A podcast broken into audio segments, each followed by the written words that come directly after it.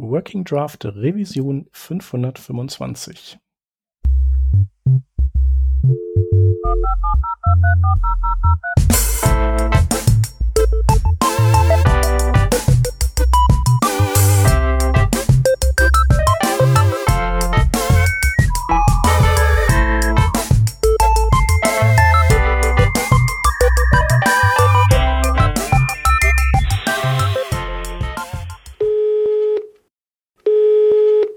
Hinweis. Hallo, liebe Hörerschaft, hier spricht der Peter. Keine Sorge, ihr dürft heute ausnahmsweise mal euren aktuellen Job behalten. Das hier ist nicht der normale Werbeblock. Wir vom Working Draft Team haben uns nämlich gedacht, es wäre doch eigentlich ganz schön, wenn irgendwer mal ein bisschen mehr für die Web-Community tun würde und dachten uns, warum sollten wir das nicht machen? Deshalb haben wir in einem ersten Schritt uns eine Slack-Community zugelegt, zu der ich euch an dieser Stelle ganz herzlich einladen möchte. Damit kriegen wir hoffentlich ein Forum für den Austausch unter allen deutschsprachigen Webentwicklerinnen und Webentwicklern und wer weiß, was noch so draus erwächst. Um reinzukommen, schaut ihr einfach auf draft.community vorbei oder werft einen Blick in die Shownotes zu dieser Sendung. Das war's auch schon von mir. Viel Spaß noch mit dieser Revision und tschüssi!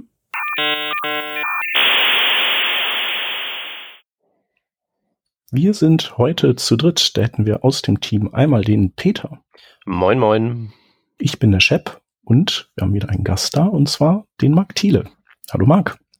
Hallo, schön, dass ich da sein darf. Ja, wir freuen uns.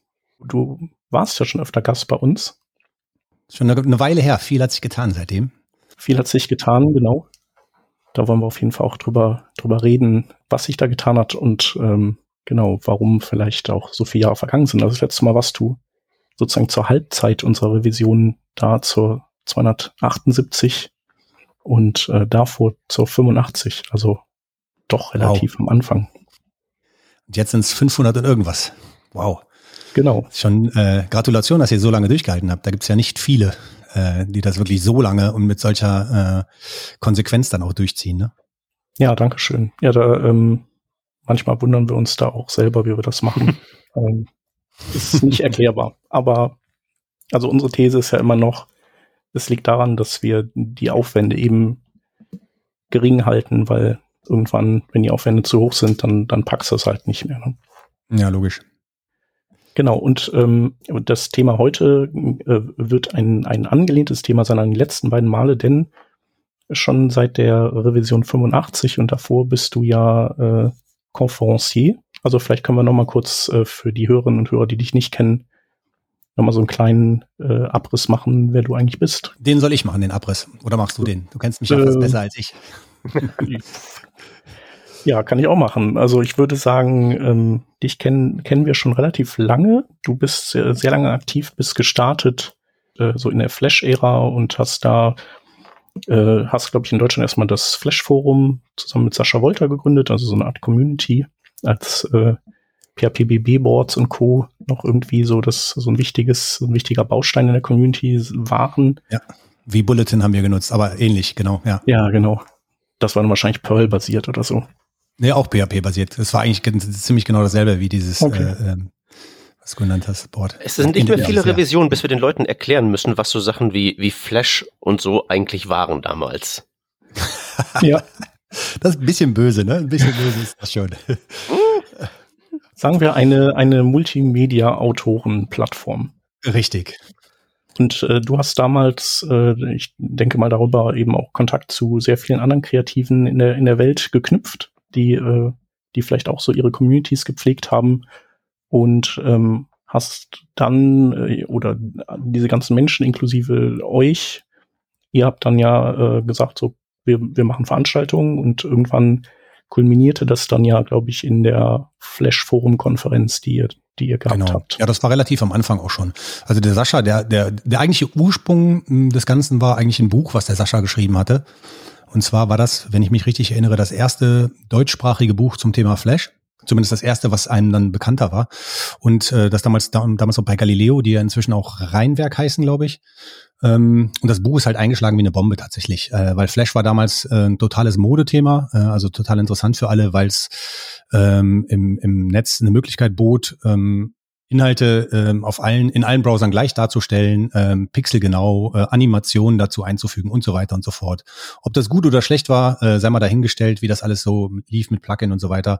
Auf jeden Fall, was es tat, war, es ähm, vereinigte sehr viele verschiedene Menschen in einem Tool, weil es waren sowohl äh, Illustratoren als auch Designer, Animationskünstler, äh, eben auch Programmierer, ne, weil man hinterher auch über ähm, ähm, ActionScript eben ähm, ein wenig programmieren konnte, sage ich mal, in späteren Versionen etwas besser.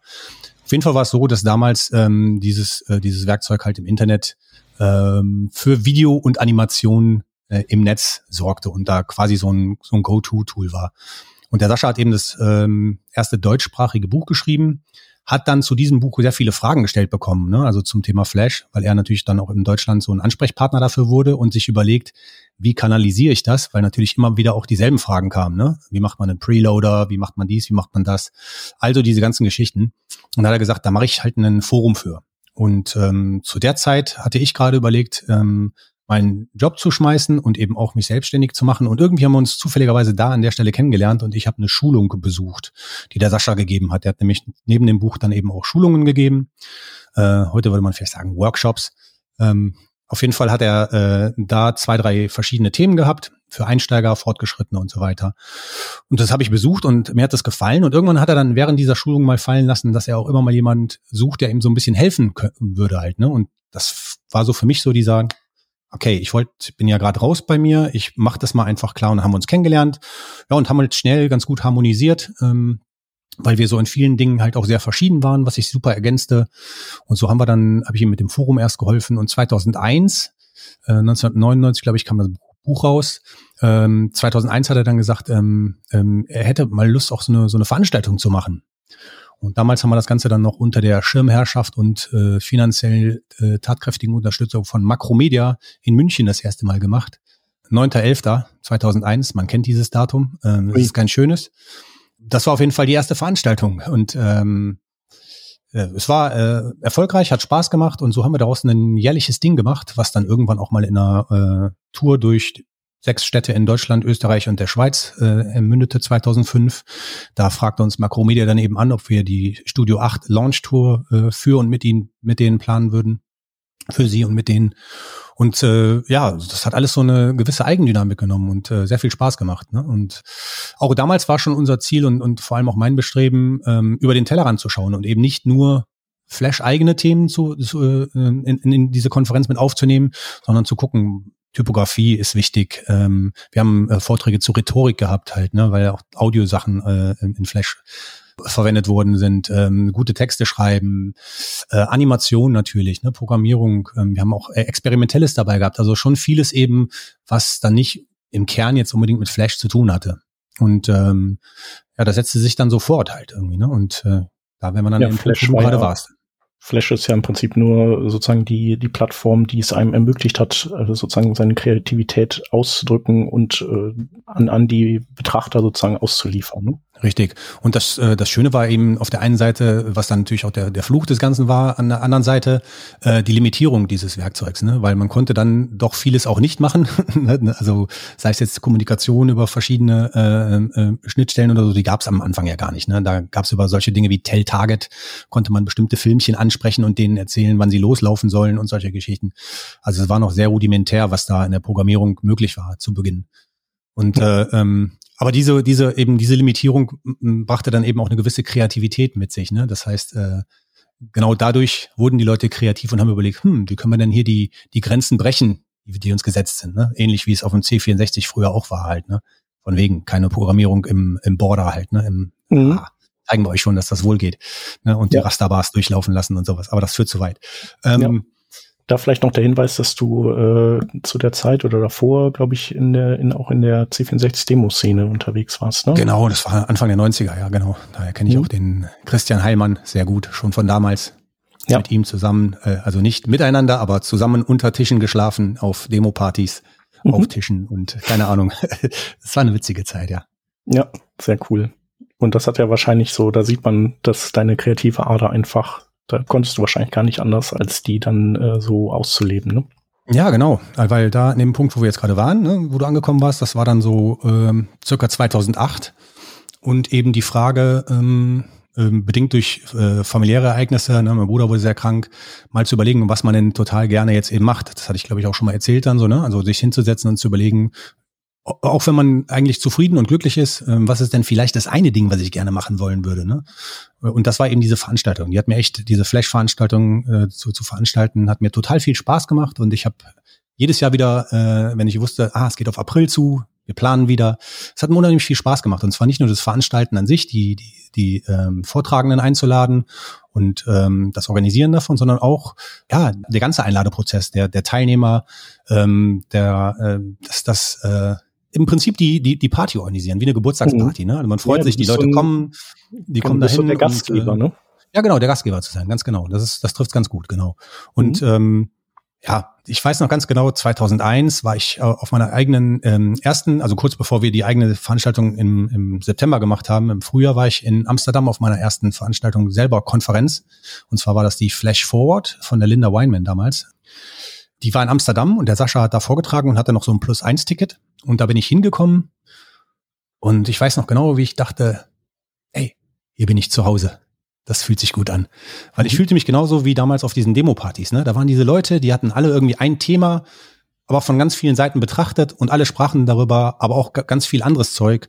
Und es war einfach so eine gute Stimmung. Und viele von den Leuten, die ich damals kennengelernt habe, wie, wie so einen Brandon Dawes zum Beispiel oder einen Joshua Davis äh, oder einen Hoskiford oder sowas, ne, die, die kenne ich heute noch alle. Mit denen, wenn ich dann in, in, in Städten bin, wo sie wohnen, dann äh, textet man sich, na, Lust, einen Kaffee zu trinken und dann trifft man sich immer noch. Und das finde ich halt total super, dass äh, wirklich Freundschaften sich über sowas wie den Beruf und, und ein, ein Tool wie Flash oder eben auch die Webszene, ne? Das ist ja eben dasselbe halt. Ne? Das ist ja mhm. alles irgendwie so ein Bubble, Gebabbel.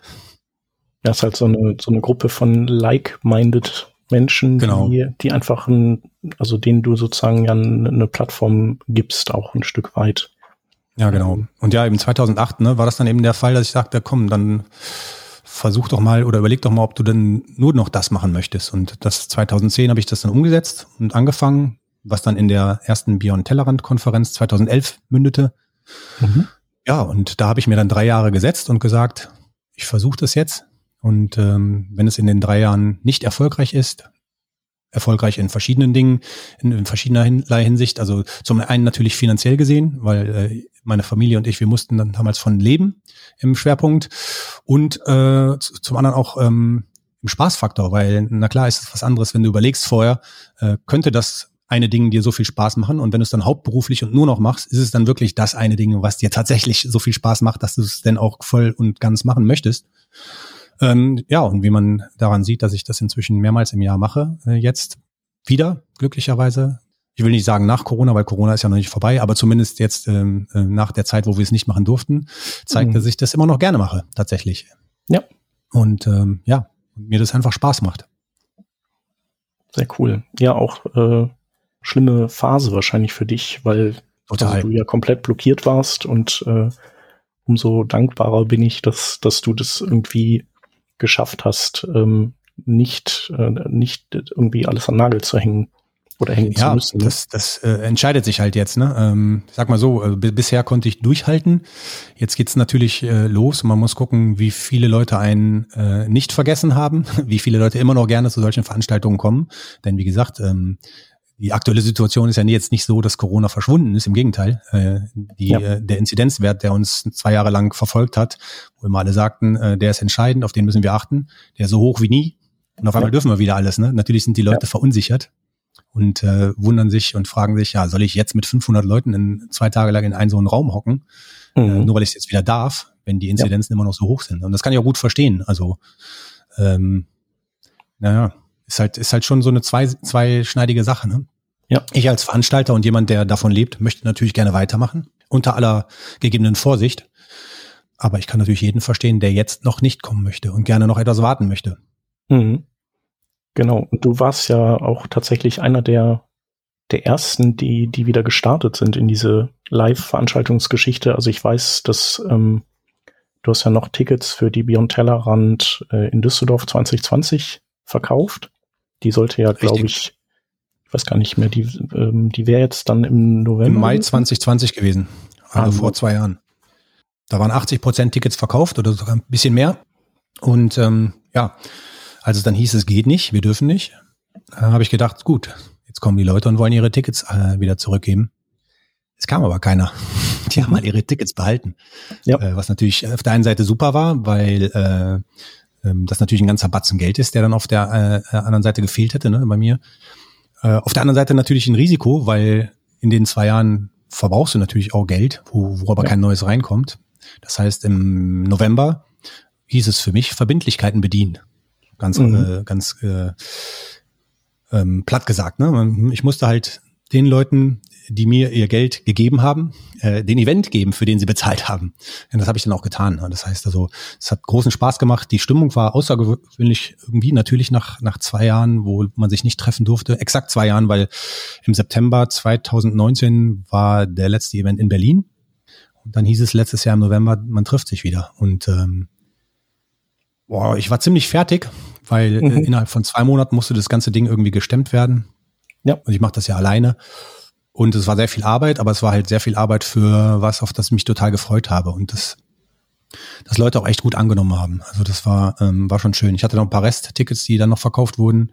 Mhm. Und natürlich ähm, mussten wir bedingt durch, äh, durch Corona halt ähm, andere Vorsichtsmaßnahmen treffen. Wir mussten ähm, die äh, Impfzertifikate ähm, prüfen und da war ging es natürlich auch darum, ne, wie genau macht man das, weil man selber kennt es oder kannte das ja halt, dass man in einem Restaurant teilweise gar nicht gefragt wurde. Das heißt, man hätte auch mit dem Impfzertifikat seines Hundes dort reingekonnt.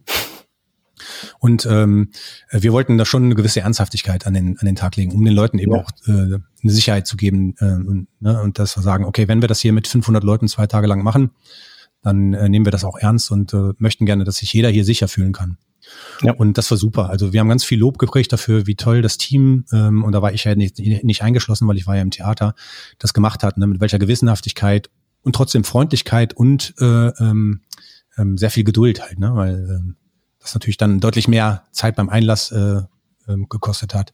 Ja, ja. und ähm, alles in allem war es aber was, was ein echt ganz schönes Gefühl war, so viele Leute wieder zu sehen, zu sehen, wie viel Lust die auf das haben, äh, äh, was man macht, also was man da zusammen macht. Die sprechen dann auf der Bühne, das ja. Team ne, und und ich und auch die ganzen Aussteller halt. Ne, also ähm, das war schon toll. Das hat tollen Spaß gemacht und war ein richtig nach den zwei Jahren, die sehr dunkel für mich waren, ein richtig schöner Moment, muss ich sagen.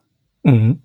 Ja, ich war ja auch da und muss sagen, ich fand das äh, auch super, dass das so gewissenhaft kontrolliert wurde, weil das war ja schon so nach all der Zeit, dass man dann so ein bisschen äh, zögerlich ist, ob das jetzt so richtig ist oder nicht. Das fühlt sich ja so ein bisschen, bisschen weird an nach all so einer Zeit. Ja. Ähm, genau, aber zum einen habe ich so den, das Gefühl und den Eindruck, dass einfach deine Besucher sehr vernünftige Menschen sind. Irgendwie genau. allein ein schon da kriegen die schon einen Vertrauensvorschuss. Ähm, also ich kann mir die irgendwie schlecht vorstellen, dass die irgendwo bei, bei einem der Autokorsos äh, mitfahren, die gegen alles sind. Ja, ähm, also das, das zeigt sich an vielen Ecken und Enden. Ne? Also schon vor Corona ähm, war das tatsächlich ja immer schon so, dass man, ähm, man sieht, ne, da, da, da liegt ein Mobiltelefon irgendwo rum zwei Stunden lang und es bleibt da liegen oder wird im Idealfall halt äh, zur Informationstheke gebracht und wird gesagt, hey, das habe ich gerade gefunden. Ne? Da, da nimmt keiner einen Rucksack mit oder klaut ein Mobiltelefon oder irgendwas. Also es ist, äh, es ist Wahnsinn tatsächlich und das habe ich immer schon gesagt und äh, im, im November wurde das einfach nur noch einmal mehr bestätigt. Ne? Ähm, an der Art und Weise, wie die Leute das angenommen haben, dass die Kontrollen eben da waren, weil es ist natürlich nervig, ne, wenn man in einer Schlange stehen muss und warten muss. Aber auch daran, äh, wie viel Lob dafür ausgesprochen worden ist und auch äh, an der unglaublichen Nummer an ähm, tatsächlich ähm, ähm, Geimpften. Ne? Also das heißt, wie, ähm, dass die Leute gesagt haben, ja, ähm, wir, wir machen das mit, ja. Ohne ich will das gar nicht werten, ob man geimpft ist oder nicht. Das, äh, das sei dahingestellt. Ne? Aber ähm, für mich war es damals die Entscheidung, mich impfen zu lassen. Und man sah halt daran, ähm, dass, dass viele, äh, die da hinkamen, das schon alles ernst genommen haben halt. Ne? Äh, mhm. Und auch da will ich nicht sagen, dass die, die nicht geimpft sind, das nicht ernst nehmen. Ähm, ich will keinen hier irgendwie in die eine oder andere Ecke stellen. Das ist eine Diskussion, die hier auch zu weit führt. Ich für meinen Teil will nur sagen, ähm, wir mussten es damals äh, unter diesen Umständen machen und ähm, es hat niemand gemeckert, auch nicht die Leute, die dann halt nicht kommen konnten, weil sie eben nicht geimpft waren. Es gab ein paar Leute, die nicht kommen konnten, weil sie ähm, Vorerkrankungen haben und gesagt haben, total schade, wir würden gerne kommen, wir, äh, wir könnten auch kommen, aber wir trauen uns noch nicht. Und äh, für die haben wir dann eben eine, eine, eine Streaming-Plattform ähm, ähm, zur Verfügung gestellt, wo die Leute das eben online verfolgen konnten. Äh, und ich habe das Ticket halt dann nochmal geschoben, habe gesagt, dann kommt ihr halt im nächsten Jahr. Ähm, weil, wie gesagt, das ist für mich eine Selbstverständlichkeit, dass ganz viele Leute mir und zwar über viele Jahre äh, unglaublich treu sind, was die Veranstaltung angeht, was auch nicht unbedingt normal ist. Und dann ist es für mich ganz klar, ähm, dass mir das dann egal ist, ob die dann nächstes Jahr ein neues Ticket kaufen, ja, oder ich das halt nochmal schiebe und dann halt auf die 300 Euro eben dann in, in dem Fall pfeife. Äh, da ist mir das wichtiger, dass die Leute das Gefühl haben, äh, ja, da, da ist, da ist eine Person hinter und dass er wird wertgeschätzt, dass man einfach ganz, ganz treu ist und ganz oft kommt irgendwie. Also das finde ich unglaublich sowieso halt. Und anders als so kann ich meine Dankbarkeit gar nicht zeigen. Ne? Also wenn es da eine Möglichkeit gibt, dann mache ich das total gerne auch auf diese Art und Weise. Ja. Ja, es ist halt, ist einfach ein schön eingespieltes äh, Team irgendwie, also so aus äh, Gastgeber und äh, immer wieder so Stammpublikum, das, das gerne ja. kommt. Genau. Aber das liegt auch einfach, einfach an, an der Qualität deiner Konferenzen und sowohl was dein, die Auswahl des Programms angeht. Also ich bin zum Beispiel auch jemand, der einfach äh, sozusagen blind das Ticket kauft. Also dann ist, interessiert mich das auch gar nicht, äh, wie das Lineup jetzt genau aussieht, weil ich mir denke, du wirst das schon, du wirst schon die richtige Auswahl treffen. Und im Zweifelsfall ist es ja sogar ein Pluspunkt, dass ich bestimmte Personen gar nicht kenne. Ja. Weil der Name der Konferenz sagt's ja und du hast es ja auch von beschrieben. Du äh, guckst dich ja in so sehr vielen Disziplinen um und holst dann Leute aus diesen Disziplinen zu deinen Vorträgen oder zu denen mhm. äh, zum Vortragen. Und ähm, genau. Und das ist natürlich auch eine gewisse, ein gewisser äh, Druck, der auf einem lastet, wenn man weiß, ach, die Leute, die, die kaufen einfach ihr Ticket und die glauben, das wird schon gut. Ne? Das ist halt so. Ja. Die Erwartungshaltung ist dann, äh, der Erwartungsdruck ist dann nicht gerade gering, muss ich sagen, über die Jahre. Und es wird ja auch nicht immer einfacher, weil ich habe ja dann auch so einen, so einen bescheuerten Tick, dass ich dann immer mir selber auch so Aufgaben erlege, wie zum Beispiel in Düsseldorf und Berlin im selben Jahr nicht dieselben Sprecher zu haben, wenn es geht halt. Ne? Also ich könnte es mir ja einfach machen und das Line-up einfach normal nehmen oder in großen Teilen nochmal nehmen und sagen, ach, dann kommen die alle nochmal nach Berlin mehr als die halbe Arbeit getan, aber irgendwie will ich das nicht. In meiner, in meiner Idee ist es so, dass die Leute, die Lust haben, auf beide Veranstaltungen zu gehen, auch frisches Futter geliefert bekommen. Ne? Dass sie sagen können, okay, es lohnt sich auch zu beiden zu gehen. Mhm. So. Ähm, ja das, das ist so, genau, da gibt's andere Beispiele, richtig. Aber ähm, nee, das ist für mich so, für mich aber an, nur an mich selber und gar nicht Kritik an anderen Veranstaltungen, ein Qualitätsmerkmal für mich selber. Ja, dass ich sage, ich möchte gerne für mich was machen, also für an, eigentlich für andere was machen, aber was ich auch für mich machen würde. Das heißt, ich würde da genauso hingehen als Teilnehmer. Entschuldigung. Ich habe übrigens gerade Corona.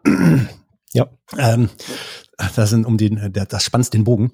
Ähm, nee, also ich, ich mache etwas äh, in der Qualität, in der ich mir wünsche, äh, so, sowas zu haben, wenn ich auch selber Teilnehmer wäre. Ne? Also ich mhm. mache das so, ich lade die Leute ein, die ich selber gerne sehen würde. Ich mache das äh, von der Veranstaltung her äh, in Berlin und Düsseldorf und auch in München so, dass ich selber zu allen drei gehen könnte, ja, ähm, und dass es für mich auch nicht langweilig wird, weil ich möchte ja auch äh, die Vorträge gucken und wenn ich mir dreimal im Jahr das selber angucken muss, dann das ist äh, langweilig. Ja. ja. also wie gesagt, ist nicht nur ist nicht nur für andere, sondern ich mache es auch, weil ich weil ich das für mich selber mache ein Stück weit. Mhm. Ist ja auch, also du hast jetzt ja, weiß ich nicht, wie viele Konferenzen schon schon gemacht. Also natürlich muss es daher auch Unterschiede geben. Ne? Du, du willst ja auch ja, äh, irgendwie Sprecher, die du im vergangenen Jahr hattest, nicht irgendwie jedes Jahr einladen, so ungefähr. Und ähm, manche sind ja für dich auch ein Stück weit so Überraschungen. Also wie, wie, wie, was bringen die dann für ein Thema und wie performen die das und so. Absolut. Und, äh, ja, und so die, Misch die Mischung ist halt auch immer interessant. Ne? Also und wenn man auch sieht, wie sich das Ganze zumindest für mich so ein Stück weit von der reinen, ähm, also war ja nie eine reine Webkonferenz, aber es hat schon seine Wurzeln so in dem im ganzen Web, der ganzen Webbubble. Aber trotzdem ist es so, dass es von ähm, mehr technischen Themen zu immer weniger technischen Themen driftet halt. Ne? Das liegt zum zum einen vielleicht an meiner Interessenslage, aber zum anderen auch daran, dass so diese Goldgräberzeit so ein bisschen vorbei ist. Ne? Also das dieses äh, Snippets zeigen auf der Bühne und sagen, hier, das ist so ein Codeschnipsel, den kann man gut verwenden, dann läuft was schneller oder dann sieht was besser mhm. aus oder funktioniert besser für alle. Ja, CSS 3. Ja, alles gut. Ja, ist, ähm, das ist so ein bisschen vorbei halt, ne? Und mhm. ähm, ähm, es gibt immer noch Themen, die bleiben, sind und bleiben relevant natürlich. Ne? Accessibility gehört für mich dazu. Ähm, das Performance-Thema sicherlich auch. Wobei, ähm, da finde ich es immer schön, wenn man was Greifbares hat wie im November vom Harry Roberts, ne, dass er sich an dem Head-Tag aufhängt und dann mal wirklich auch zeigt, ne, was kann man da äh, wegschleifen. Und ähm, oftmals äh, sind die sind die Sachen sehr abstrakt. Also wenn gerade wenn es um Performance geht, ne, da geht es dann mhm. um, um irgendwelche Millisekunden hier und da, wo man sich dann als Blogbetreiber fragt, spielt das eine Rolle für mich? Ne? Mhm. Und ähm, das dann mal so in einen, in einen gewissen anderen Blickwinkel zu stellen und, und zu sagen, ja, guck mal, Und dann das so zu machen, das finde ich dann immer toll, wenn das dann auch noch gelingt halt, ne? Ja. Nee, aber ansonsten ist es halt tatsächlich so, ne? Ich möchte halt keine CSS-Konferenz werden oder PHP-Konferenz werden oder JavaScript-Konferenz. Die gibt's, da gibt's gute, die haben alle ihre Daseinsberechtigung, sind toll. Äh, der PPK macht was Cooles in Amsterdam, die JS-Conf-Leute haben immer was Tolles gemacht. PHP wird auch bedient. Ne? Also ich möchte gerne so ein so ein äh, buntes Buffet anbieten, sage ich mal. Ne? Also für die mhm. Leute, die Interesse haben an solchen Themen, ohne da aber auch zu tief reinzugehen, aber eben auch zu sagen, okay, das Ganze kann man eben auch mit Typografie verbinden, mit Animation verbinden, mit ganz vielen anderen Themen. Und das kann für alle mhm. interessant sein. Und das Schöne ist ja zu sehen, wie viele sich Leute, äh, wie viele Leute sich da jedes Mal drauf einlassen und sagen, nee, wir wollen über den Tellerrand äh, schauen. Und witzigerweise das Feedback danach auch oft ist von Leuten, die eigentlich sagen würden, also Typografie, da habe ich mich noch nicht für interessiert, aber es war eigentlich der geilste Vortrag. Oder mhm. na, also, dass die genau die Themen, die eigentlich nicht, wegen derer sie nicht gekommen sind, die sind, die sie dann am meisten begeistern halt. Ne? Also, und das ja. finde ich halt irgendwie ganz witzig. Ja, das ist auch oft so. Also Einfach auch deswegen wahrscheinlich, weil man über seinen Bereich ja oft schon recht viel weiß. Genau. Und ähm, dann äh, ist man da kritischer, beziehungsweise äh, kriegt halt nicht viel Neues geboten. Und das ist eben, wenn man dann über diesen besagten Tellerrand eben blickt, anders. Ich fand ja äh, ganz schön, im November habe ich ja mein, äh, meinem Bruder noch ein Ticket gekauft, der eigentlich Stimmt. gar nicht in der Szene aktiv ist aber der eben gerade wegen des Geburtstags meiner Tochter in der Gegend war. Und dachte ich, die Gelegenheit, die nutze ich und, äh, und überrasche ihn sozusagen, mhm. indem ich ihn mit auf deine Konferenz schleife. Und er, der arbeitet, also der hat schon eine gewisse Affinität zu irgendwie IT-Kram, aber arbeitet bei einer Bank als mhm. äh, Risk Manager, hat also mit diesen ganzen Themen eigentlich nichts am Hut. Aber der, der war auch komplett geflasht. Also der war fand das super und hat jetzt auch für die Mai-Konferenz sich selber ein Ticket eben geholt. Oh, ha, das ist ja cool. Genau. Sehr gut gemacht. Kriegst, ja. kriegst deine, äh, dein Affiliate noch, äh, Geld noch. ja, genau, so, so ein Fünfer in die Hand gedrückt. Nee, aber das war, war einfach toll und ähm, ähm, ich finde, man hat schon äh, gemerkt, dass du äh, November so ein bisschen unter dem äh, Druck standest, dass, dass du die Konferenz relativ schnell und kurzfristig zusammenstellen musstest. Also es waren ja und eben auch unter dem Eindruck von Corona, dort ist ja weniger internationale Sprecher, die, ja. die man dann einfliegen muss, die dann vielleicht gar nicht einreisen dürfen. Äh, Google und äh, so haben ja sogar gesagt, so die Mitarbeiter dürfen nicht auf Konferenzen ja, genau. gehen. Da gab es ganz viele, ja. Genau, und du hast ja, du hast einen größeren Anteil äh, deutscher Sprecher, glaube ich, oder deutschsprachiger Sprecher.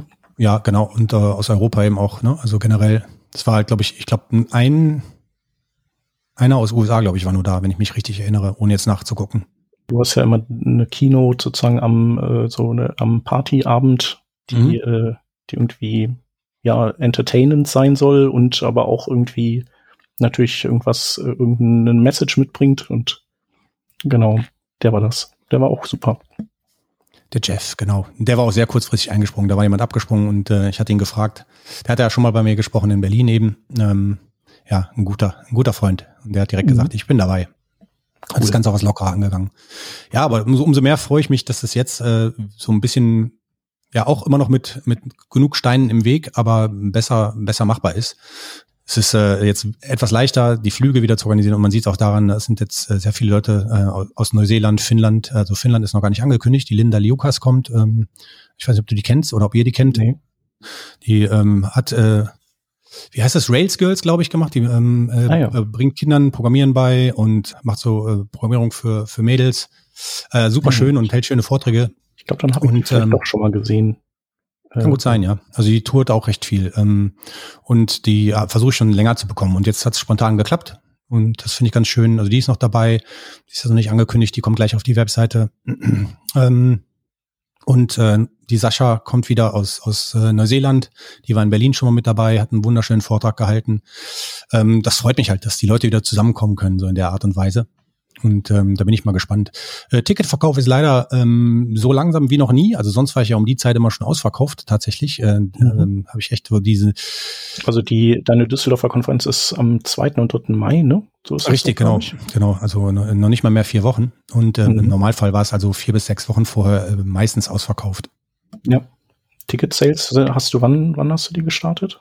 Dieses Jahr? Ähm, die habe ich dieses Jahr eigentlich, glaube ich, schon im November gestartet. Also tatsächlich nach mhm. der letzten Konferenz direkt. Ja. Und äh, wie gesagt, ich kann verstehen, wenn die Leute teilweise bis zum letzten Moment warten, ne? weil es ändert sich ja gerade auch so viel, was die Regeln mhm. angeht, was die Zahlen angeht.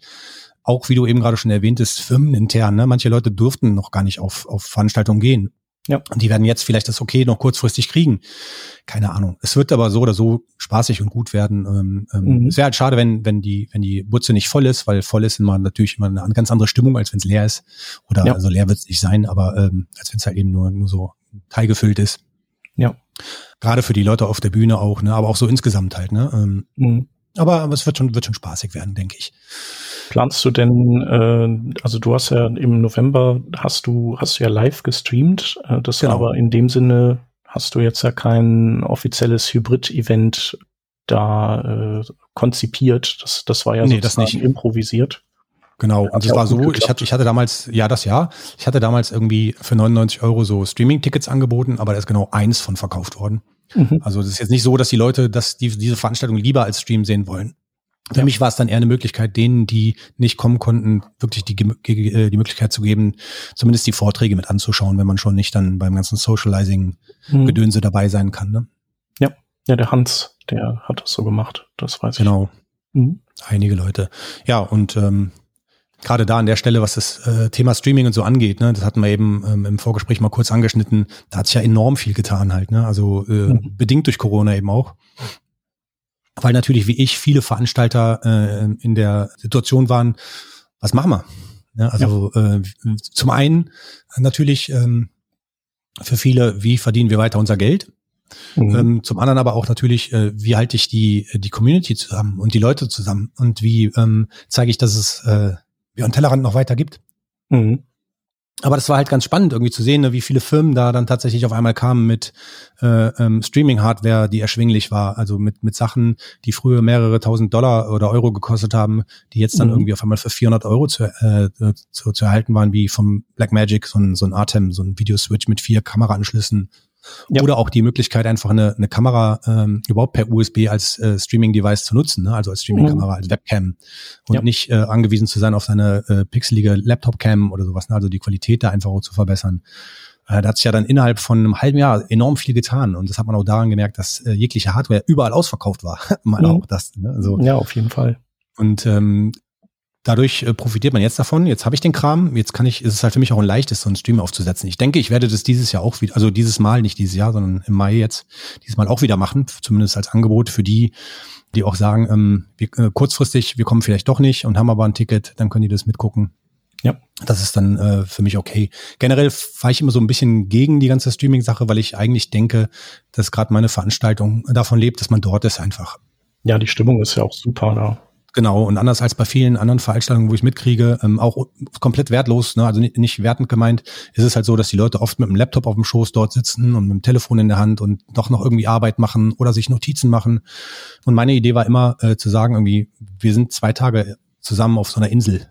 Ja, mhm. Und da gibt's halt kein Laptop und kein Telefon. Wir sind jetzt einfach da, um das hier und jetzt irgendwie zu genießen. Zum einen die Vorträge, zum anderen die anderen Leute, auch andere Leute kennenzulernen, ähm, weil irgendwie ähm, so Horizonterweiterung finde ich immer ist ganz wichtig, ein paar Mal ja. im Jahr.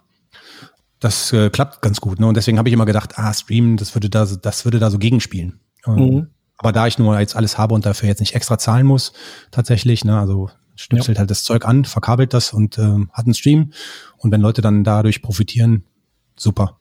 Dann ja. mache ich das eben auch klar. Du äh, nimmst ja auch deine Vorträge sowieso alle auf und die sind ja genau. dann in der Regel ist es ja dann äh, im Prinzip so, dass am Ende des äh, zweiten Abends äh, sagst du ja dann übrigens die Videos sind auch schon alle online, also genau. dann fallen immer alle vom Stuhl. Ja, ähm, weil mein, meines Erachtens, also ähm, man kann natürlich alles noch ähm, mit, mit verschiedenen Kameras aufnehmen, ne, äh, aus verschiedenen Winkeln und das richtig produzieren. Dann wird es wahrscheinlich auch ein bisschen hübscher und schöner, als es bei mir der Fall ist.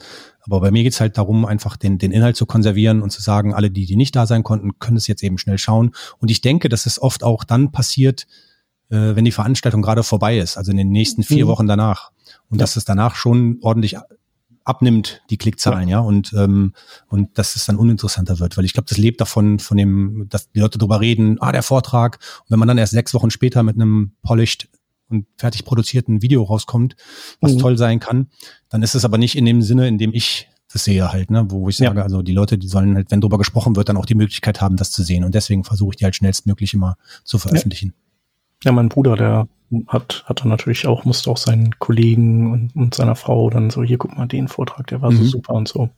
Genau, macht Sinn. Genau. Und äh, manchmal will man den Vortrag ja auch selber nochmal gucken. Ne? Also genau. weil der irgendwie so beeindruckend ja. war und man einfach das gar nicht alles mitnehmen konnte, dass man sich einfach gedacht hat, oh, den gucke ich mir aber auch nochmal an.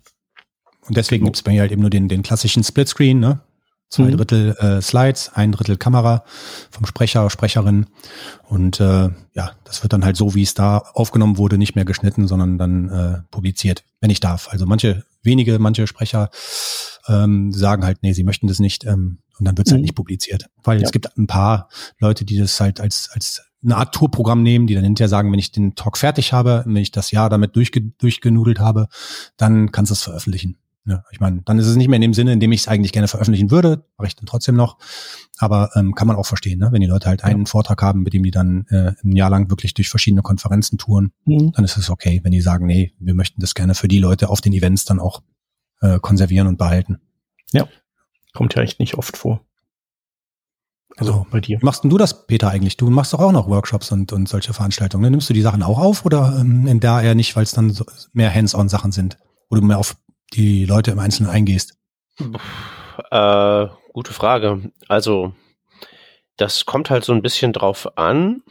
Hm, meistens, es fällt halt so in zwei Kategorien grob rein. Halt so Konferenztalk und mhm. dann ist das tendenziell eher nicht mein Problem, denke ich mir halt. Dann soll das halt der Veranstalter machen, wenn er das aufnehmen will. Ich meine, der stöpselt sich ja auch am Ende irgendwie, also der produziert ja den Videostream schon, ne? dass da sein Logo ja. drin ist und so. Und ich hätte halt erwartet, dass er das auch tatsächlich aufnehmen wollen würde, dass es halt genauso rauskommt und im Idealfall, genau wie du gerade beschrieben hast, dann so ab Sekunde null auch runterladbar ist. Genau. Für Firmen mache ich das halt so manchmal, wenn die so einen internen Talk tatsächlich haben wollen, für so erzähl zwei Stunden über das Thema mit so Frage und Antwort hinten dran, dann macht das schon Sinn. Ähm, und dann ähm, habe ich halt so ein Setup, wo ich einfach so äh, so Picture in Picture mit, na, wie heißt das Ding, OBS zusammenknuppere ja. und dann einfach ja. den, äh, das als virtuelle Webcam in Zoom reinschicke und halt eben auch auf eine Festplatte dampe. Ganz, ganz billig. Aber das wollen halt überraschend viele auch einfach überhaupt gar nicht haben. Also, dann sage, dann, wenn ich halt eben sage, wollt ihr das haben? Und die so, ja, äh, pff, keine Ahnung, weiß ich nicht, muss ich erfragen. Ja. Dann spare ich mir halt die technische Komplexität, weil am Ende bricht das bloß alles irgendwie zusammen. Ne? Genau. Ja. Und äh, sonst ist nee, es halt tatsächlich so bei so meinen Workshops auf Konferenzen, da ist es, wie du sagtest, ähm, mehr so, dass ich das mehr so auch als Show verstehe.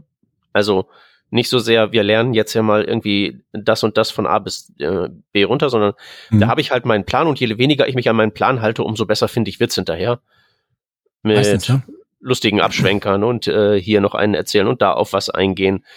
Also so plane ich das eher ist halt auch ein etwas schwer zu verkaufendes Produkt, wenn ich halt so sage, hier ist meine Agenda. Je weniger wir davon besprechen, ja. umso besser finde ich das.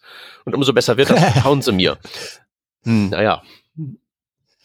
Na ja, gut, aber es ist halt tatsächlich so, dass, äh, dass das bei Workshops auch ähm, von vor zehn Jahren bis jetzt auch in, ähm, schon, schon die Entwicklung gesehen habe, dass die Leute immer mehr dazu hingehen, zwar einen roten Faden zu haben, den aber auch gerne mal ähm, verlassen oder nicht geradlinig auf den Tisch legen, ne, weil die ähm, weil die Fragen der, der Teilnehmer und Teilnehmerinnen halt dann schon die Dinge sind, die eigentlich ja dann äh, den Inhalt lenken sollen irgendwo. Ne? Also wenn einer eine Frage hat, dann wird auch gern abgeschwenkt und darauf eingegangen, da wird, wird geschaut, wie interessant ist das für andere.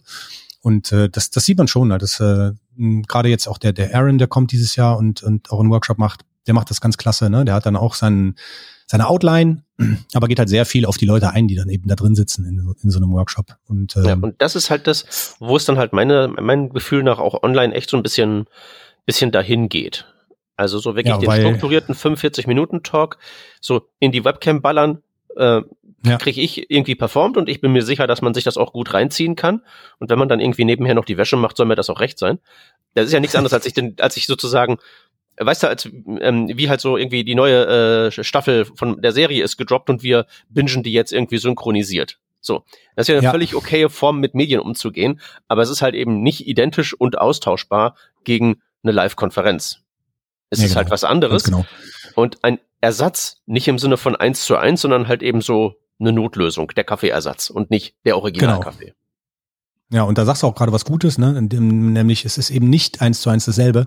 Und das ist, glaube ich, das, was, was ich und was auch viele andere äh, Veranstalter lernen mussten, dass eben äh, das eins zu eins äh, adaptieren, also das hingehen und sagen, wir nehmen jetzt unsere Veranstaltung packen die ins Netz als Online-Veranstaltung und dann funktioniert das, dass es eben nicht so ist. Ne? Also das war eh immer meine Intention, das eben nicht so zu machen, weil ich das eben auch nicht wollte, weil ich gesagt habe, das kann nicht funktionieren, weil alle immer wieder sagen, das lebt davon, dahin zu kommen. Und dann wollte ich das von Anfang an nicht. Äh, äh, aber wir haben es halt auch mit, mit Smashing Conference zum Beispiel versucht, ja, weil wir dann eben auch gesagt haben, da gibt's viele, gab es viele Leute, die ein Ticket hatten, wir machen das jetzt online. Und es war mäßig gut besucht zum einen und zum anderen war auch natürlich der Spaßtransport fehlt halt komplett, ne? Also der Austausch, mhm. das klappt halt nicht. Und da kannst du Tools ausprobieren. Es gab ja ein Manikfach, genau wie Hardware, auch Software, die dann auf einmal rausgepoppt ist. Und alle haben irgendwie andere äh, Metaphern genommen, äh, um, um Events irgendwie zu umschreiben. Ne? Manche hatten dann wirklich visuell so kleine Tischlein unten in, in, der, in dem Bildschirm dran, und, an die man sich setzen konnte. Mit den Leuten konnte man dann über Spatial Audio dann eben entsprechend auch Privatgespräche führen und sowas. Ne? Also da gab es schon ganz schön kreative Ansätze. Aber ich glaube, ich glaube zumindest, korrigiert mich, mich, wenn das irgendwie äh, falsch sein sollte, dass keine Software es geschafft hat, das, was so ein Live-Erlebnis eben bringt, wirklich auch äh, analog darzustellen. Also das, das, das kann ich mir nicht vorstellen. Das hast du sehr viel diplomatischer formuliert, als ich das jetzt gemacht hätte. Äh, aber ich stimme dir grundsätzlich zu. Ich hätte das halt einfach so als kompletten, kompletten Griff ins Klo bezeichnet. Tatsächlich. Ja. Also halt so, kann man jetzt niemanden einen Strick draus drehen, weil, weil ist ja keiner vorbereitet gewesen, konnte keiner planen und so, muss man ja ausprobieren. Aber das Ergebnis des Ganzen scheint mir halt wirklich zu sein, dass dieser ganze Kram wirklich nicht so besonders gut funktioniert. Und auch genau. so bei äh, Workshops, wo halt irgendwie so ein Hands-on-Teil tunlichst irgendwie da sein soll, ist zumindest auf den Konferenzen halt immer so das erste, was dann so im Speaker-Slack aufpoppt. So, machen die bei euch genauso wenig mit wie bei mir. Ja, ja, ja, genau. Was, wo man, wie gesagt, ja. ich denen da keinen Strick draus drehen könnte, weil es halt eben einfach eine komplett andere Situation ist und ganz genau. Äh, ich meine, wenn ich den Laptop schon habe und ich weiß, das ist das, das bestmögliche, die bestmögliche Experience von dem ganzen Ding, die ich kriegen kann, und ich habe hier meinen Laptop, ja, äh, natürlich nehme ich den dann irgendwie mit zum Kartoffelschälen und bin irgendwie ja, ja, abgelenkt. Und möglicherweise sitze ich auch noch zu Hause und Kinder und Katzen kraxeln über mich rüber. So, das ist halt genau. völlig okay. Aber wie gesagt, es ist halt eben kein 1 zu 1 Ersatz, das ist halt irgendwie eine ganz nette Notlösung, aber damit können wir dann jetzt irgendwie demnächst auch mal aufhören, äh, sofern das Virus dann halt eben mitmacht. Ja, ja, genau. Und ich hatte mich halt damals hingesetzt und gefragt, also okay, wie, wie kannst du denn was machen, was denn adaptiv eher dann zu dem offline in, in Person äh, Event äh, funktioniert, was ich mache halt, ne? Und was auch was auch weitergeführt werden kann, wenn das wieder funktioniert, also wenn ich das wieder darf. Und deswegen hatte ich halt diese Stay Curious Sache da ins Leben gerufen, die halt eher kurzweilig sein sollte, weil auch das, glaube ich, ist ein Problem, dass keiner sich irgendwie zwei Tage lang vor einen Rechner klemmt und sagt, ich bin jetzt zwei Tage auf einer Konferenz. Tschüss. Und dann sitzt man hier und also erstmal macht es keiner, weil man das nicht möchte, weil, wie du schon sagst, da sind Katzen und Kinder im Hintergrund und die möchten auch gerne was zu essen haben und bespaßt werden, wenn man denn schon hier sitzt. Und dann zwei Tage zu sagen, ich setze mich jetzt zwei Tage konsequent von Rechner. Und die Aufmerksamkeitsspanne. Also bei mir funktioniert das nicht. Nach dem zweiten, dritten Vortrag bin ich raus. Da bin ich einfach fertig, dann auf dem Bildschirm zu schauen. Das ist so, als wenn, also das geht, das schaffe ich nicht einfach. Und wenn ich da nicht mal zwischendurch einen Kaffee und mal mit jemandem quatschen, da ist meine, das ist mir einfach zu hart. Und ich habe echt gemerkt, ich habe es ähm, so, als der Lockdown kam, habe ich mich hingesetzt und wirklich auch um zu sehen, wie machen es denn andere, viele Veranstaltungen äh, besucht online. Und ähm, äh, wie du schon sagst, kein, hat keiner einen Fehler gemacht oder so, aber es funktionierte für mich überhaupt nicht, bei keinem, bei, bei keiner ja. dieser ganzen Veranstaltungen. Also ich kann die Aufmerksamkeitsspanne halten, wenn ich die Geschwindigkeit auf zweifach schalten darf. Aber das geht halt beim Livestream so schlecht. Ja, gut, das stimmt. Ja. Er muss zeitversetzt gucken, das hilft dann. ja, hm, das, das ginge, aber dann ist halt so die Frage, dann kann man ja auch im Prinzip so, im Prinzip, ne, guckt man sich das Ganze zwei Tage später an, wenn das Live-Recording gedroppt ist und kann sich genau, dann ja, das, das teure, teure Ticket ersparen. Also Richtig. können wir drehen, wie wir wollen und kann man irgendwie versuchen, irgendwie zu mitigieren, wie wir wollen, aber es handelt sich halt eben hier um allesamt Notlösung. Genau. Wo man halt eben maximal noch irgendwie sagen kann, so Livestreaming von so einem Event ist halt eben wirklich ganz nett für äh, diejenigen, die irgendwie auf Island sitzen und gerade wegen des Vulkans nicht kommen können.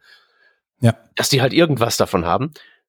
Aber das ist äh, nicht das neue Normal. Das mag funktionieren für irgendwie äh, nee. Großteile von so normaler Arbeit, wo halt irgendwie so das Ersticken im Meetingraum durch halt eben Zoom abgelöst werden kann. Das ist okay.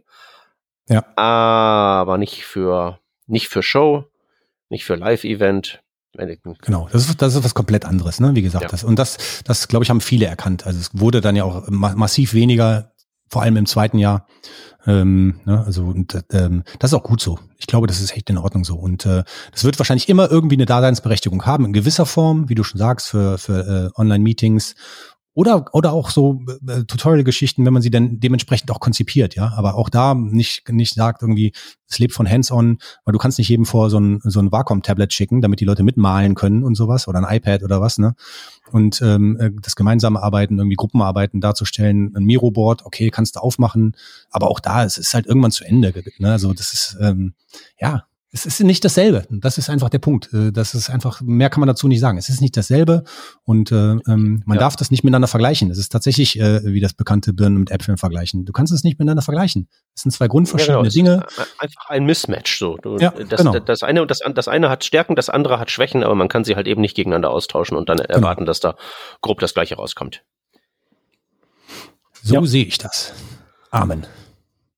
Erzähl noch mal, mach Teaser noch mal ein bisschen an, was du äh, für die Mai-Konferenz vorhast, weil äh, wie gesagt, ich habe ja blind gekauft, ich habe überhaupt keine Ahnung. Du hast eben die, du hast eben den Aaron genannt und die Linda, die, ähm, aber sonst ich überhaupt keinen Plan. Also ähm, es ist es, äh, ähm, es ist schwierig äh, für Leute, die das Ding nicht kennen, zu erklären, äh, was denn jetzt da gekauft wird. Letzten Endes ist es so, ähm, ich habe eben schon mal das, äh, den Begriff Buffet äh, äh, genannt ja. und, und so ist es halt. Ne? Also es ist für mich äh, immer, ich mag es total gerne, äh, irgendwo hinzugehen, wo ich nicht ein Menü serviert bekomme, sondern wo mir viele verschiedene Dinge angeboten werden und ich kann dann mal da ein Stückchen probieren und da ein bisschen probieren, anstatt ja. eine Portion Pommes äh, und ein Schnippo so mhm. äh, komplett zu essen, weil so diese, diese Vielfalt mir, mir halt gefällt, auch beim Essen.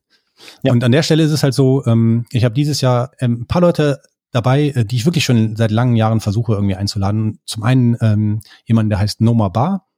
Ähm, werdet ihr vielleicht noch nicht von gehört haben, ist ein Künstler, der aus Israel stammt, ähm, in England lebt, den ich mal in England auch kennengelernt habe und der ähm, seine Arbeiten äh, über äh, Negative Space, also ähm, letzten Endes das, was man nicht sieht, eigentlich, nicht das, was im Vordergrund steht, ähm, ähm, zu sehr interessanten Arbeiten macht.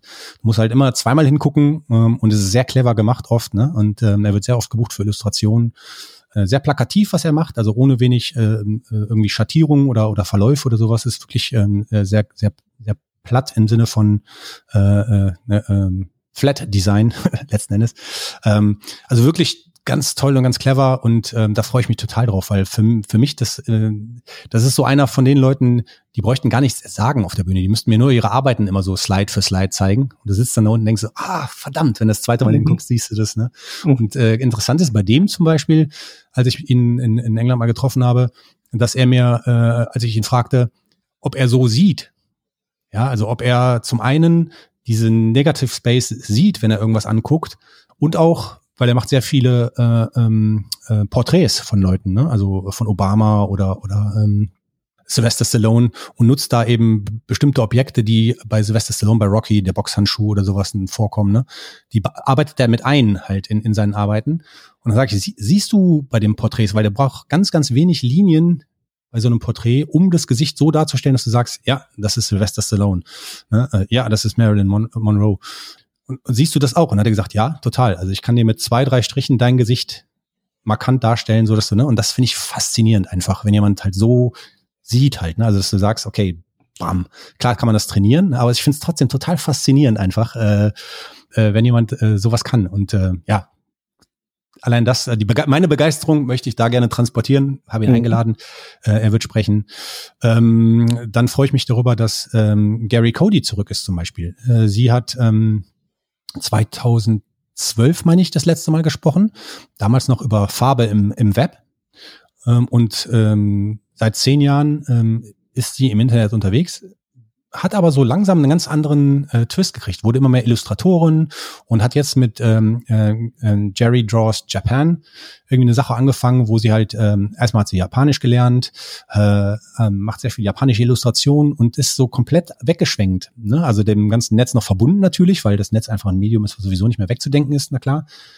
Aber es ist halt schön zu sehen, wie die Leute sich entwickeln. Und deswegen habe ich gefragt, möchtest du zurückkommen und da mal drüber erzählen, was so in den letzten zehn Jahren passiert ist und wie es passieren kann, dass so ein Side-Project, was offensichtlich anfangs nur als Spaßprojekt für einen, weil man es mag, irgendwie gedacht wurde, dann irgendwie zum Hauptbusiness wird, äh, wie sowas passiert und wie man sowas angehen kann und wie, wie man motivieren, Leute motivieren kann, vielleicht den Schritt auch zu gehen, das zu wagen, weil es gibt bestimmt ganz viele Leute, bin ich mir 100% sicher, die auch irgendwas noch machen, neben dem, was sie eigentlich hauptberuflich in Anführungszeichen machen. Ähm, und sich nicht trauen, den Schritt zu gehen und zu sagen, ey, oh, das will ich gerne mal probieren, ob ich vielleicht damit mein Geld verdienen kann, ja, weil es einfach viel mehr Spaß machen würde vielleicht. Also finde ich auch äh, spannend, dass sie da zurück ist. Dann habe ich ein, ein, ein Paar eingeladen, die heißen Cabeza Patata. Die sind bestimmt, also der Name sagt bestimmt keinem was oder wenigen was, ähm, wenn man nicht aus der Designbranche kommt. Aber ähm, die haben in letzter Zeit sehr viel für äh, Apple, Spotify an Illustrationen gemacht. So diese äh, bubbly Characters sind es halt. Also wenn ihr die Sachen seht auf der Bühne, werdet ihr sagen, klar, habe ich gesehen, kenne ich. Ja, und ähm, die haben, ähm, das finde ich auch immer toll, eine unglaublich krasse Aura, die beiden. Also wenn die auf die Bühne gehen oder wenn die irgendwo in den Raum betreten, dann ist irgendwie, denkst du, alle fangen an zu grinsen, das ist so, so positiv, unglaublich positive Ausstrahlung. Und äh, ja, das ist ansteckend und ich finde da immer super cool, halt dann zu hören, ähm, auch die, ne, die mit ihrer Passion und ihrer, äh, ihrer eigenwilligen äh, Gestaltung halt hingegangen sind, was zu schaffen, was zu kreieren, wofür sie jetzt so irgendwie der quasi Name sind, also der, der, der, der Go-To-Adresse, wenn man so Figurinen oder sowas möchte, ja. Äh, Finde ich super. Äh, Aaron Walt habe ich erwähnt, ähm, großartiger äh, Vortragender immer wieder, äh, den dabei zu haben. Das erste Mal dabei gewesen in Berlin, als er noch bei Mailchimp war, ähm, zwischenzeitlich bei Envision gearbeitet ne? und ähm, ähm, auch Podcaster, ähm, unglaublich, finde ich, inspirierender, motivierender Mensch, auch abseits der Bühne, immer jemand, den man sich sehr gut greifen kann, um auch äh, ein Gespräch zu führen. Ähm, ja, ich könnte, so könnte ich jetzt jeden Einzelnen hier durchgehen. Ne? Ja. Äh, Jude Pullen, den habe ich äh, ähm, über den Dominic Wilcox, der bei mir mal gesprochen hat, äh, hat mir den vorgestellt. Ähm, der Jude ähm, ist ein Technologist aus England, der auch im BBC in einer Sendung äh, mit dabei ist, ähm, wo er für Leute, denen etwas nicht möglich ist, Dinge erfindet. Als Beispiel, äh, es war ein Junge, der seine beiden Hände nicht benutzen konnte, die verbunden sind, der aber gerne fotografieren möchte. Und dem hat er halt für seine Kamera etwas erfunden, dass diesem Jungen es nun möglich ist, der im Rollstuhl sitzt und ihm die Hände verbunden hat, äh, fotografieren zu können halt. Ne? Und so diese, diesen Erfindergeist halt dann äh, äh, da aussuchen, mhm. finde ich grandios. Und äh, ähm, mit dem habe ich vor, ich glaube, acht Wochen mal äh, per Zoom irgendwie gequatscht und es war dann so, dass wir auf einmal, zack, drei Stunden vorbei, weil, man, weil man sich irgendwie total gut äh, unterhält. Ähm, auch äh, toll, also einfach, ähm, wie ihr schon seht, die Menschen da einfach auch dahinter stehen für mich immer sehr, sehr im Fokus. Ne? Nicht nur die Themen an sich, sondern einfach auch so, was die Leute, wer die Leute sind, was die Leute sind.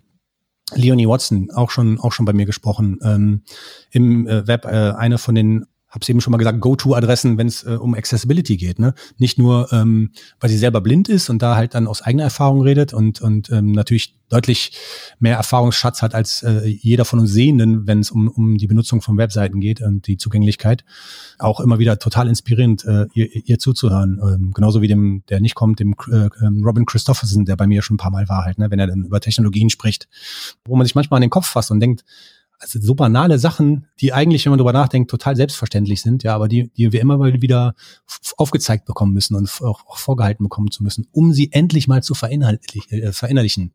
Ja, also mhm. mal erwähnen sei da wieder mein Fauxpas beim Robin, als er das erste Mal bei mir gesprochen hat, ihm ein Buch zu schenken. Also, wie blöd kann man sein, aber er hat es dann mit einem Lächeln quittiert, ne?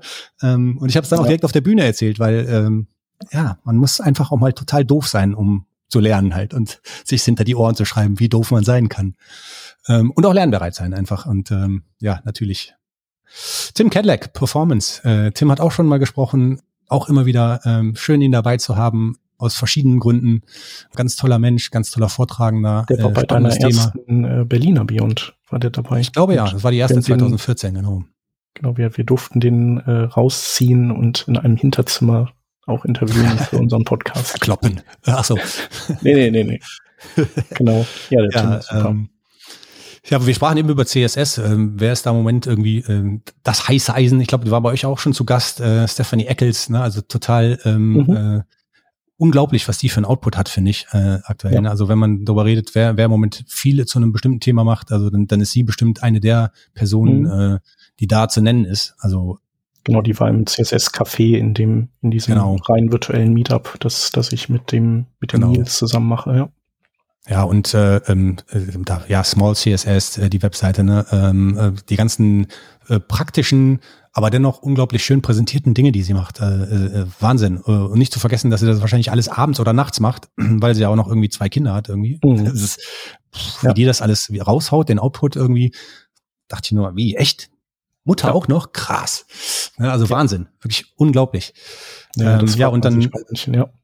Ja, absolut. Und dann, wie, wie eben erwähnt, die Sascha Judd aus Neuseeland kommt. Ähm, äh, die hat äh, damals in Berlin einen Vortrag, der nannte sich How, oh, es ging um One Direction und, und Fanism ähm, und war aber eigentlich ein Vortrag zu äh, äh, Feminismus, nur so schön clever verpackt, äh, dass es eben nicht ein Vortrag war, wo jemand auf der Bühne steht und mit dem Zeigefinger ähm, äh, erklärt, wie wichtig das alles ist, ne, sondern halt wirklich richtig schön clever, ähm, so dass man echt schmunzeln musste und dachte, ah, das war intelligent, wirklich gut gemacht. Mhm.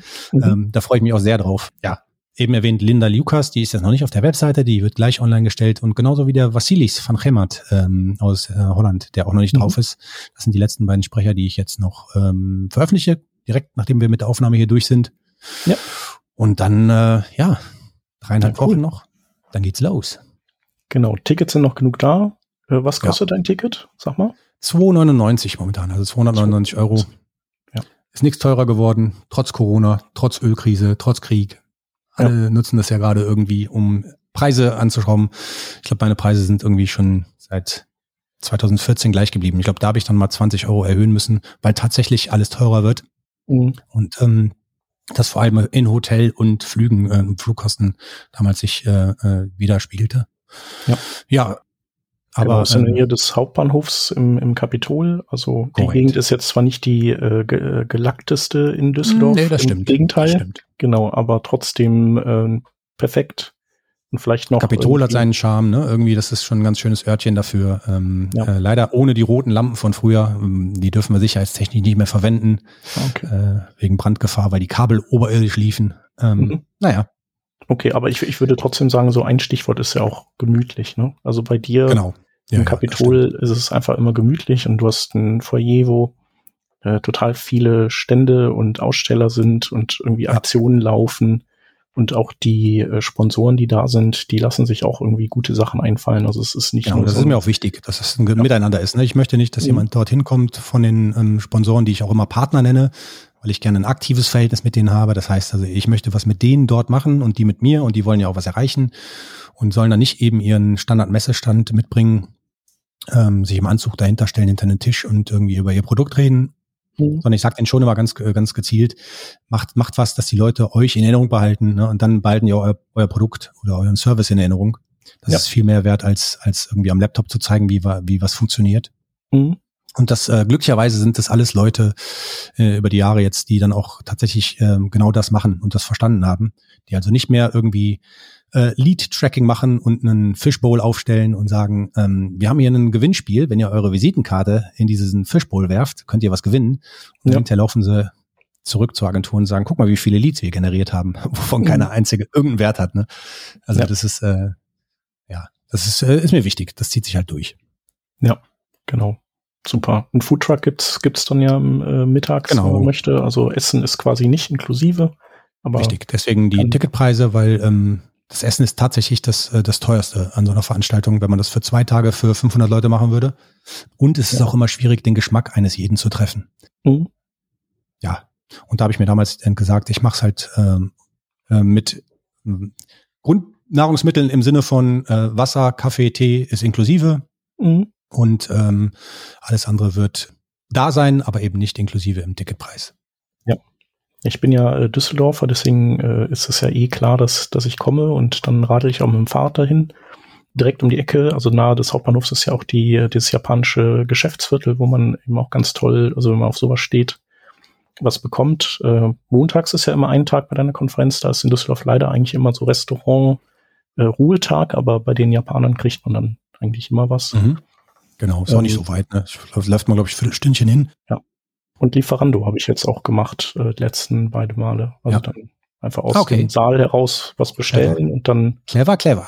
Ja, das ist gut. Also vielleicht solltest du mit denen mal auch so eine, so eine Partnerschaft machen, weißt du, so einen kleinen. Ja, äh ich würde vieles gerne noch machen. Äh, das Problem ist, ich bin äh, tatsächlich alleine in der Organisation und äh, mhm. meine Zeit an der Stelle dann tatsächlich endlich. Äh, das merke ich äh, in den letzten Jahren vor Corona äh, tatsächlich immer häufiger, dass viele Dinge daran scheitern, die ich gerne auch nochmal so mitmachen würde. Ja. Daran, dass ich einfach äh, nur zwei Arme, zwei Beine und einen Kopf habe. Und mhm. äh, mehr nicht machbar ist gerade. Ja. Aber vielleicht ähm, findet man ja doch irgendwann mal jemanden, äh, der oder die Lust hat, äh, das Ganze so ein bisschen mitzugestalten und mitzuorganisieren, ähm, zumindest solche Dinge dann zu übernehmen, halt, ne, wie eben die, die Ausstellung, wie der Guido das macht. Der Guido, ein guter Freund, der dann vor Ort immer mithilft von mir, mhm. Der sich dann um die Aussteller kümmert, um den Einlass mit der Tanja zusammen, meiner Frau, äh, und dem, äh, dem Team halt vielleicht im Vorfeld auch mal jemanden der da, der da so ein bisschen ein Fingerspitzengefühl für hat, was cool sein könnte, was man machen könnte, um die Sache noch ein bisschen fertiger zu machen für die Teilnehmer und Teilnehmerinnen. Ja. Genau, und vielleicht der, der abschließende Tipp von, von mir ist, äh, ich glaube, ähm, also ihr, ihr habt ja immer dieses äh, Sprecherhotel, ich weiß nicht, wollen wir das mhm. verraten, mhm. welches das ist? Mhm. Äh, das, das ist in Haar Düsseldorf City. Da gibt es zwei, genau. glaube ich, oder inzwischen sogar drei in Haas in Düsseldorf. Und das ist das auf der Kölner Straße, was ähm, hinterm Bahnhof ist. Weil es einfach fußläufig zur Venue ist. Wobei es inzwischen wohl auch zwei neue Hotels gibt, die direkt am Kapitol auch liegen. Ne? Das New mhm. und das äh, Holiday Inn Express, glaube ich, heißt das. Mhm. Die sind auch direkt dort für Leute, die noch äh, Schlafgelegenheiten suchen. Genau, beim NH ist halt schön, äh, dass es hat faire Preise und äh, man, genau. man hat halt da noch mal so dieses, äh, man trifft sich an der Bar abends noch und, Richtig. und kann dann noch mal irgendwie äh, mit Quatsch, Sprechern auf Tuchfühlung gehen. Ne? Genau, ja. ja. Ja, cool. Mein Wecker hat äh, gerade geklingelt und sagt mir, dass ich äh, demnächst äh, los muss, meine jüngere Tochter an der Schule abholen. Deswegen äh, müssen wir bald den Sack zumachen. Vielleicht abschließend noch die äh, du hast auch noch ein, ein kleineres Event in Hamburg, ne? Das so. Genau. Äh, genau, was, ja, was war ähm, das nochmal und wann findet das statt? Das ist im Prinzip äh, eine Mini Beyond Tellerrand, weil sie nur einen Tag äh, äh, läuft. Mhm. Und der Ursprung dessen ist, dass mich ähm, eben äh, einer dieser eben genannten Partner ähm, schon mehrere Jahre fragt, ob ich nicht mal Lust hätte, was in Hamburg zu machen. Dann habe ich mal gesagt, ah, ich habe eigentlich genug an der Backe, schaffe ich nicht, schaffe ich nicht, schaffe ich nicht. Nun haben diese einen Teil der Arbeit übernommen und auch äh, tragen einen Großteil der Kosten, sodass eigentlich die Gefahr, das zu veranstalten und da zu versagen im Sinne von finanziell versagen und dass es mich halt einfach nur kostet, überhaupt nicht groß ist. Und ich habe gesagt, komm, dann machen wir das. Und dann haben wir jetzt kurzfristig eben diese äh, Sache gemacht. Die läuft alle unter einem unter einem Thema Joy of Work Ne? Also das heißt, so ein bisschen das Thema ähm, ähm, Spaß beim Arbeiten, wie kann man irgendwie, ähm, also grob gesagt, ähm, so arbeiten, dass man Arbeit nicht mehr, wie viele das leider ja noch tun, wir sind ja da in einer echt privilegierten Situation, äh, nicht mehr als ein Muss bezeichnet, sondern eben als etwas, was man gerne macht ohne aber zu sagen, wir reden über, wie sagt man, Work-Life-Balance, weil sowohl der Tobi, mit dem ich das dort, dort äh, maßgeblich mache bei A-Work, als auch ich, wir haben beide gesagt, Work-Life-Balance gibt's in dem Sinne nicht, weil Work und Life für uns dasselbe ist, verschmelzen und für viele andere wahrscheinlich auch. Und ähm, da gibt's halt keine Balance in dem Sinne, sondern eigentlich so ein Miteinander. Und wie kann das aussehen irgendwie? Ne? Dann haben wir so ein paar Leute, die dazu eben vortragen eingeladen in verschiedene Richtungen, weil wir natürlich nicht nur über Arbeit und wie jetzt jemand das so macht. Äh, äh, zum Beispiel der Bastian Alger, äh, den ich auch schon lange Jahre kenne, den ich gefragt habe, hast du nicht Lust, mal darüber zu reden, wie es ist, ein Produkt zu haben, eine unglaublich äh, aktive und schöne Community um dieses Produkt, ja, ähm, was ja auch Work-Life, also ne, das ist ja dann im Prinzip mhm. wie eine, du gehst halt dann in deinen Discord in dem Fall, wo du mit den Leuten redest, die das Produkt mit mit äh, prägen, mit formen, wo man unglaublich viel Feedback kriegt die aber natürlich auch ein Stück weit das Produkt als ihres dann auch irgendwie, ohne es jetzt wirklich mhm. zu sagen, aber ja. beanspruchen, ja. Und wo sind die Gefahren dann bei sowas auch, ja? Es ist halt sehr viel Positives dabei, aber was ist dann so bei sowas auch eine Gefahr, wenn man dann mal vielleicht eine Entscheidung trifft, die nicht so populär ist in dieser Community, ja? Mhm. Solche Dinge halt. Also da mal ein bisschen was drüber zu hören, finde ich ganz spannend. Elliot J. Stocks kommt, der äh, hat schon mal bei Stay Curious über ein ähnliches Thema geredet. Auch da das Thema Side Project, weil er damals zu mir sagte, als ich ihn eingeladen habe, mal zu meinem Online-Format, ah, was soll ich denn darüber reden? Äh, es hat, hat ja alles, ist ja alles gescheitert, ist also alles ja gefailt letzten Endes. Da habe ich gesagt, ja, ja, aber es ist für dich finanziell vielleicht gefailt. Aber das, was du darüber erzählst, hilft ja ganz vielen anderen eben, entweder diese Fehler nicht mhm. zu machen oder in anderen Richtungen daraus zu lernen.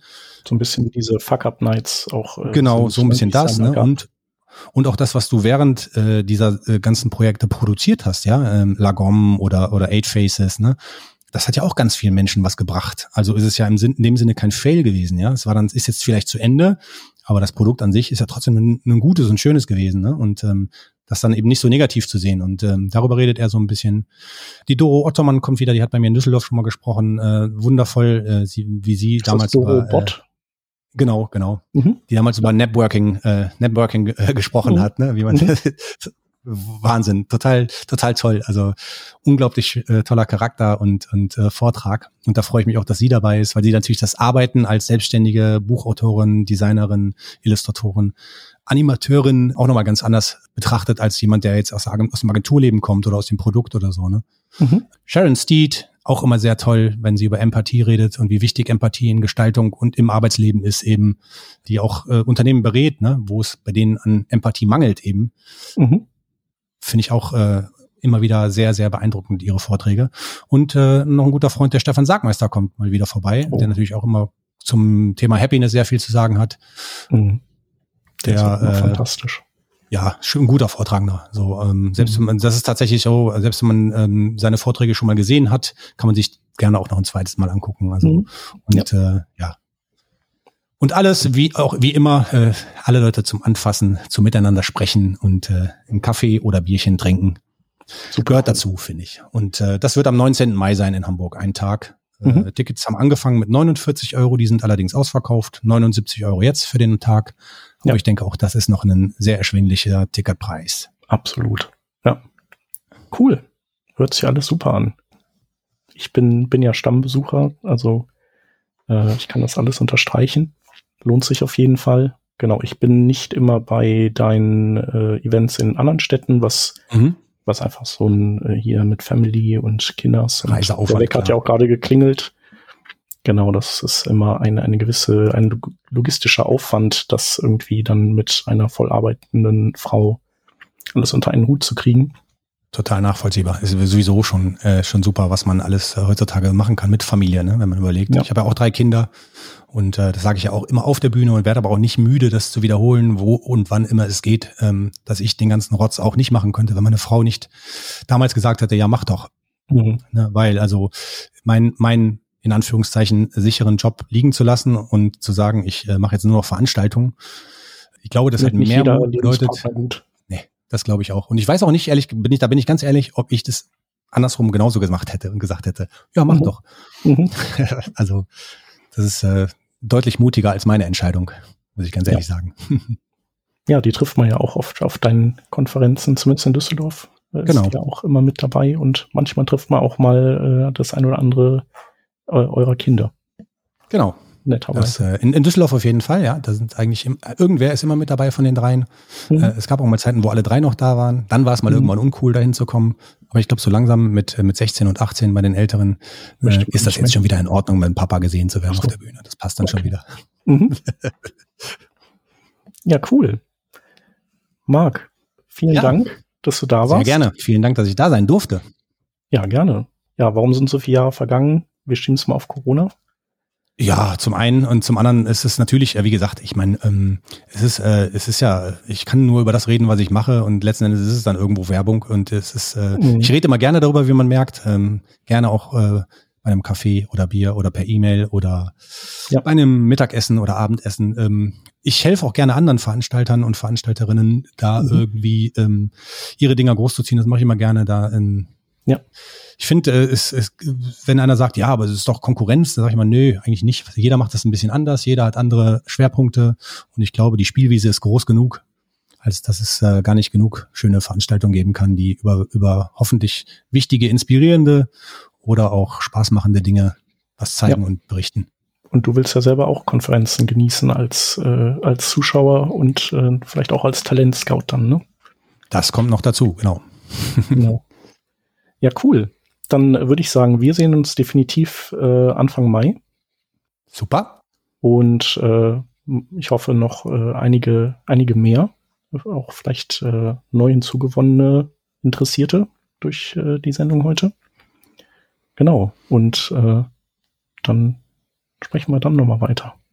Machen wir. Dankeschön. Danke Peter auch. Ja, äh, danke, dass du da warst. Äh, immer schön, mal wieder was, was zu hören von denen, die vor langer, langer Zeit mal hier waren. Und dann, wir müssen das mal irgendwie organisieren, dass Gäste mal wieder auf Wiedervorlage kommen.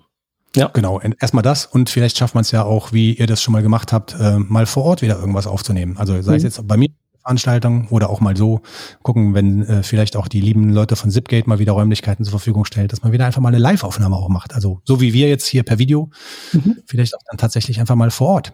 Kann man ja auch. Ja, können wir ja noch mal, können wir, können wir ja äh, überlegen, ob wir, ob wir das irgendwann einstielen demnächst. Genau. Cool. Alles klar, dann Grüße an deine Familie auch und Richtig äh, aus. Vielen Dank fürs Zuhören an alle Hörerinnen und Hörer. Ähm, Wenn es Fragen gibt oder äh, irgendwie Ideen, bitte gerne melden. Und dann hören wir uns nächste Woche wieder. Bis dahin. Tschüss. Tschüss. Tschüssi.